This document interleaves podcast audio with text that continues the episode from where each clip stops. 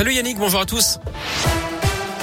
On commence par le trafic. À Lyon, c'est calme actuellement. À la une, les personnels de l'éducation à nouveau dans la rue. Aujourd'hui, nouvelle grève pour demander une nouvelle fois plus de moyens et une meilleure gestion de la crise sanitaire dans les établissements scolaires. Rassemblement prévu à 17h devant le rectorat à Lyon. Un nouveau conseil de défense sanitaire se tient ce matin également à l'Elysée. Les mesures en place devraient être prolongées à deux, deux semaines, notamment l'obligation de télétravail trois jours par semaine.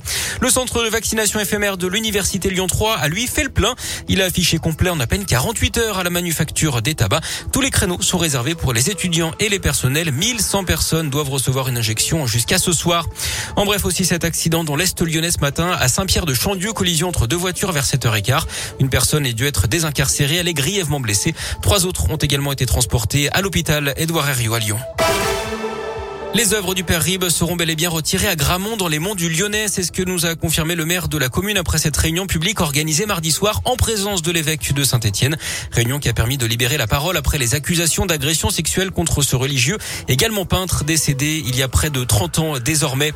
C'est l'heure du choix. C'est aujourd'hui que débutent les inscriptions sur Parcoursup. Les futurs bacheliers et les personnes en réorientation ont jusqu'au 29 mars pour formuler leurs vœux. Un Lyonnais jugé aujourd'hui en Iran, Benjamin Brière est détenu depuis un an et demi. Il est accusé d'espionnage et de propagande contre le régime.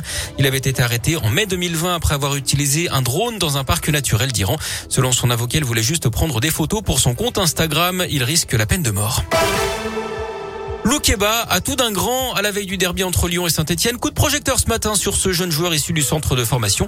En profitant des blessures de Denayer et de Diomandé, Castello Loukeba a été titularisé lors des cinq dernières rencontres.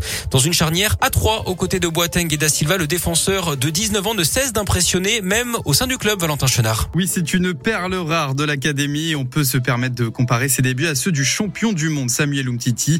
Le capitaine Léo Dubois apprécie d'ailleurs son professionnalisme. C'est euh, un jeune joueur, mais qui a beaucoup de maturité dans son jeu. Il est à l'écoute, il a la soif d'apprendre et voilà, c'est un joueur qui, qui, fait voir ses qualités aujourd'hui. Donc euh, je suis content pour euh, pour lui. Il faut qu'il continue comme ça à nous aider et, et, à aider le groupe. Même son de cloche pour le coach Peter Bosch, loin d'être étonné des capacités de Loukeba. Il me surprend pas parce que j'ai vu les, les, les possibilités de Castello, même s'il y a des choses qu'il doit mieux faire, absolument. Et on travaille là-dessus. Mais c'est une, une joueur avec beaucoup de potentiel. Début janvier, le défenseur de 19 ans a d'ailleurs prolongé d'un an son contrat avec l'OL, soit jusqu'au 30 juin 2025. À Lyon-Saint-Etienne, c'est donc demain à 21h à l'OL Stadium de Dessine. Du basket, les filles de l'Asvel jouent en Coupe d'Europe face à Siktikvar ce soir à 20h à Mado Bonnet. Et puis en tennis, la belle journée des Français à l'Open d'Australie. Qualification de Benoît Paire pour le troisième tour. Il jouera le grec Tsitsipas, quatrième mondial. Ça passe également pour Alizé Cornet qui a battu la troisième mondiale, l'espagnol Muguruza. En revanche, déception pour Rinderkner et Gasquet qui ont tous les deux abandonné ce matin.